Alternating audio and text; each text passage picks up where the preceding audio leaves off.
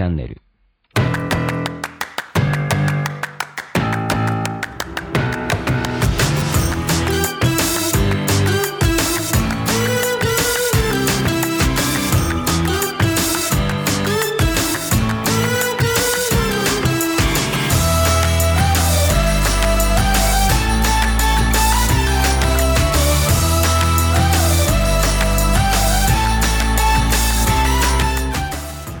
ちはブロークンレディオ大見です。この番組は日本の福祉を可愛くしたいをコンセプトに活動している私が企業やものづくりのことなど日々の自虐ネタ満載でお届けする音声コンテンツ壊れたラジオです。ブロークンレディオそれじゃあスタートします。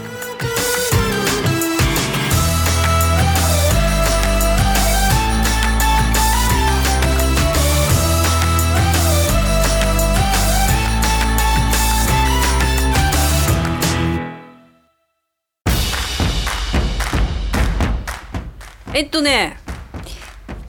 あれです。今日ねポッドキャストの日なんだって。9月30日。ということでちょっとえっと今月ね10日ぐらいにみんなにポッドキャストやってますって言ったと思うんだけどちょっと振り返ってみたいと思います。ちょうど月末だしね。えっとねこの配信で22本ですよ。22本もうねあの配信してますよ。これななんかねあの実感なんだけどやっぱやりたいこととやれることしかもそのやれることが相当楽にあのできるっていうのはね快適ですね。なんかねまず喋るのは一人喋ってるのもそうだけどインタビューもそうだしあの兄との話もそうだけどまず何の苦もないと いう感じでしょ？でそれを編集するっていうのが新しい発見たくさんあって、まあ、じょだんだん上手になるしあの短時間にだんだん編集するのがあの短時間になってきたのもあるじゃないですか。そしてねこのあの最初何回か言ってるけどアンカーっていうアプリを使ってるんですけどそのアプリの配信の仕方がめちゃくちゃ楽ちんであのその RSS っていう自分のねあの電話番号みたいのがあるんだけどそれをあの送りたい配信したいところにこう貼り付けるとあの自動的にそこで流れるような感じになってるんだけどあの今月からやったけど今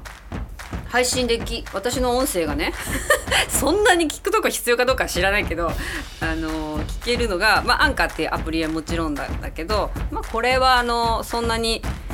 ノーマルな感じノーマルっていうかあのベーシックっていうか日本の人たちがこう最初に入れるアプリではないかなと思うんだけど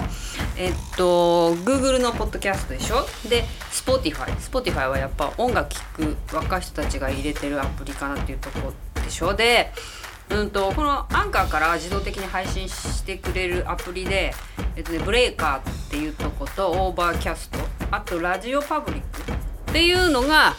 あのーなんだ何もしなくても、まあ、時期待てばどんどん勝手に配信されていくんですよね。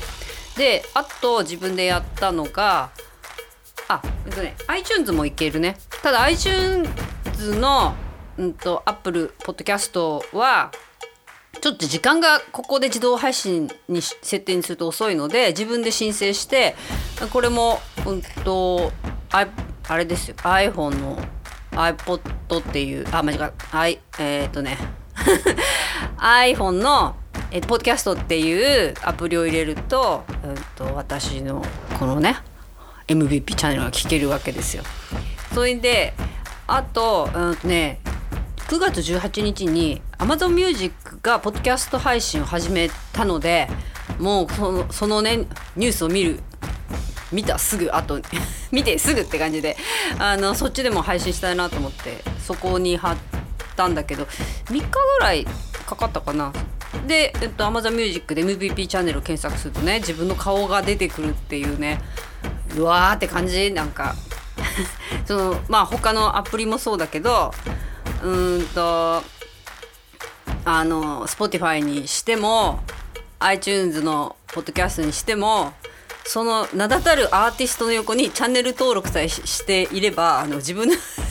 その横にいるわけですよアイコンが。これすごくない？とこう自己満足度がめちゃくちゃあの高いですよね。それであのもともと最初から音声配信やる時はあのあやるって決めた時にねアンカーってアプリ知らなかったので音声をどこで流すのが一番いいのかなと思ってあのやっぱ note note でノート分かるかなあのノートっていうえっと、アメブロみたいなねそういうのがあるんだけどそこで配信するのがそこに音声を置くことがあの一番今メジャーな感じなのかなという感じだったので、まあ、年代的には私より20ぐらい若い人たちがこう今みんな読んでるような話題のサイ、ね、アプリなのかなっていう感じなんだけどそこにねうんとあの買ったん何日前かな。ちょっとそう17本ぐらい行ったところでダーッとそれを一気にノートに作ってあった最初にバーッと貼ったらもうおいたまあハッシュタグも良かったのかね。音声配信ってやっぱ今話題になってきてるから。わーっとなんか見てくれてやっぱりその中でえーとね、年代が若いよね。みんなやってる人が見てくれてる感じなので、まあ、YouTube と一緒なのかな。そこにいる人たちが、うんと、見てくれるっていう感じだしあのなんかすごいなと思って。だから今何？9 9つぐらいのそのプラットフォームで音声配信ができちゃってると。それもだよ。今日これ22本目でしょ。えー、とまあ本数にしたら1日1本ペースぐらいの配置でいてるかなっていうのがね楽にできてなおかつそれが楽しいっていうこういうのベストだよそしてねまた改めて分かったのが なんかあのほら、えっと、3D プリンターの車椅子のピアスとか、まあ、作っているしこのコロナ禍だし、まあ、そういうマニアックなものを、えっと、欲しい方にどうやって届けるかっていうのとか目に触れる機会がなくてすごく大変になってたんだけどあのー、なんだろうそこに人がいるとこって あのー、何か話とかこういうことができるとこれだけの人たちのリアクションがあっちゅう間に来るんだなっていうのが痛感したよね。あのいかにあのまあ分かってたことだけども日路線に行ってたのでねあの必要な人に届いた時はもうそれはストライクゾーンなんだけどあのあこういうことかと思ったこうで内容的にもあのみんなが「えそうなの?」っていうところがやっぱりねいやもちろんですよマーケティングやってる方とかねもう当たり前でしょっていうことだとは思うんだけどこう何か検索して知りたい情報がそこにあるような、と内容だとやっぱり再生回数は伸びるんだなっていうとこだと思うんです。そんなこと知ってる人は山ほどねいると思うんだけど今、えっと、この年でね、50代で音声配信始めてそれが分かりあそういうことかっていうあの理屈で分かっていてもそれを実感してあそっかそっかってこうあの腑に落とす腹に落とすというかそういうことをやっていくことであのやっと納得して前に進めていけるっていうね。あのなんだろう若い時はどんどんどんどん新しいものってなるけどやっぱ年取っていくと自分の経験値と合わせながら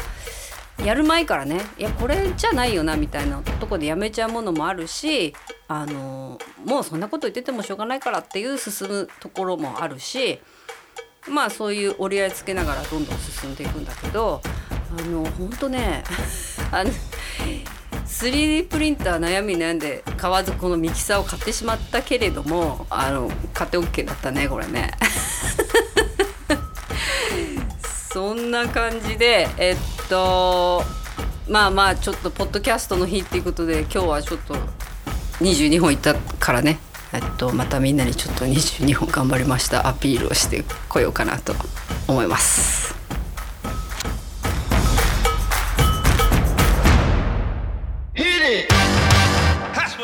はいそんな感じで、えー、友達インタビューも始めたんですよこれまたあのシェア仲間の、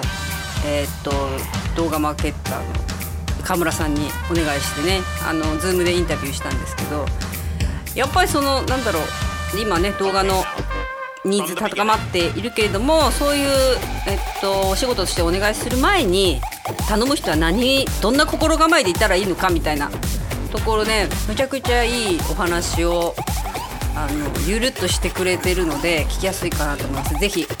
田村さんのお話も聞いていただきたいと思います。そしてそのそれ4本あげてるんだけど最後にねえっとキャンプ行こうっていうのも入ってるのでぜひ聞いてください。それじゃあまたね。